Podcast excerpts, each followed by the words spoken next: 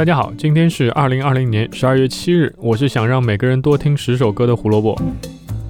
胡说音乐历史节目每天更新，想知道每天的音乐小故事，记得关注我们在荔枝和网易云上的账号哟。今天这位从来不是排行榜或者销量榜上的常客，但是他却有能力吸引一大批的狂热爱好者。一九四九年十二月七日，著名美国歌手、音乐人、词曲创作者、演员 Tom Waits 在加利福尼亚州的 Pomona 市出生。虽然汤姆·韦茨说自己家是一个标准的中产阶级家庭，自己的童年也是一个非常普通的童年，但事实并非如此。首先，不是每一个普通家庭都会有一个酗酒的父亲。根据汤姆·韦茨自己回忆，父亲是一个非常难搞的人，而且很少在家里看到他。不知道是不是因为家庭情况的特殊性，小汤姆在小学里经常被欺负，没什么朋友，于是音乐就成了他的好伙伴。在那段时间里，他学会了军号和吉他。酗酒的父亲还教了他尤克里里，这也许是他给小汤姆留下的最后的礼物吧。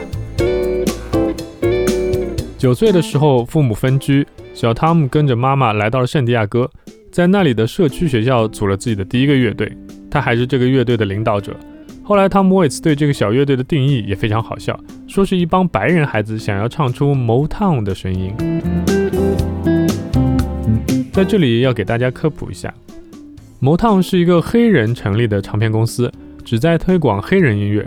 所以 Tom Waits 的意思就是他们想要唱出黑人的调调。因为当时他喜欢的音乐人都是和灵魂乐相关的，比如像 Ray Charles 啊、James Brown 啊，还有 Wilson Pickett。除了黑人音乐以外，给当时的 Tom Waits 最大震撼的就是 Bob Dylan，特别是 Bob Dylan 的歌词。于是 Tom Waits 开始受到美国战后垮掉一代的思想风潮的影响。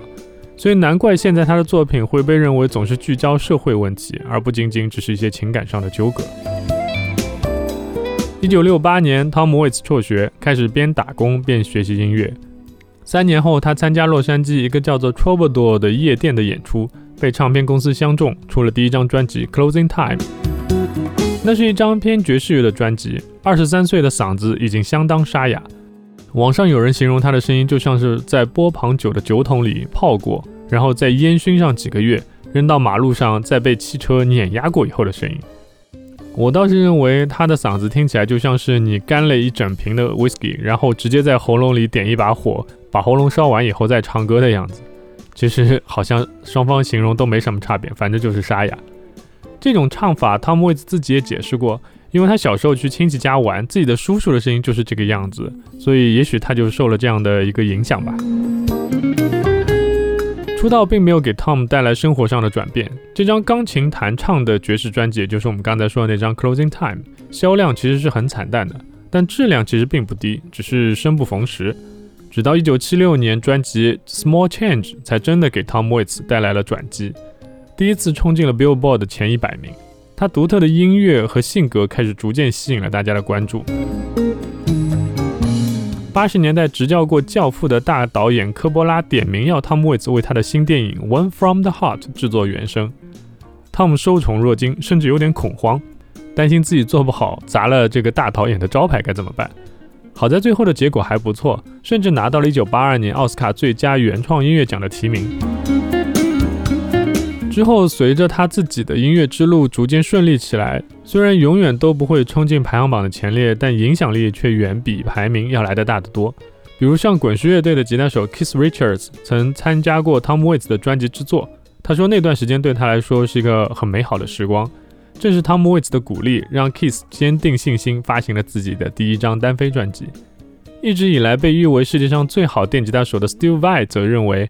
汤姆·韦茨是他最喜欢的艺术家，他的声音、旋律以及歌词都会让人产生很强的共鸣，并且他从不向任何人妥协，只专注于自己音乐的创作。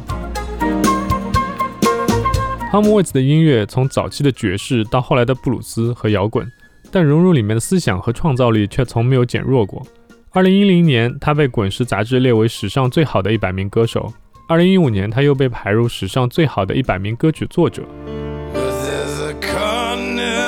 今天我们将推荐《Small Change》那张专辑当中的《Invitation to the Blues》这首歌，希望大家喜欢。一九四九年十二月七日，美国著名歌手 Tom Waits 出生。胡说音乐历史，音乐让每天更重要。明天我们将讲述一个摇滚吉他手的故事，他的离去非常突然，并且让人惋惜。明天记得来听啊，拜拜。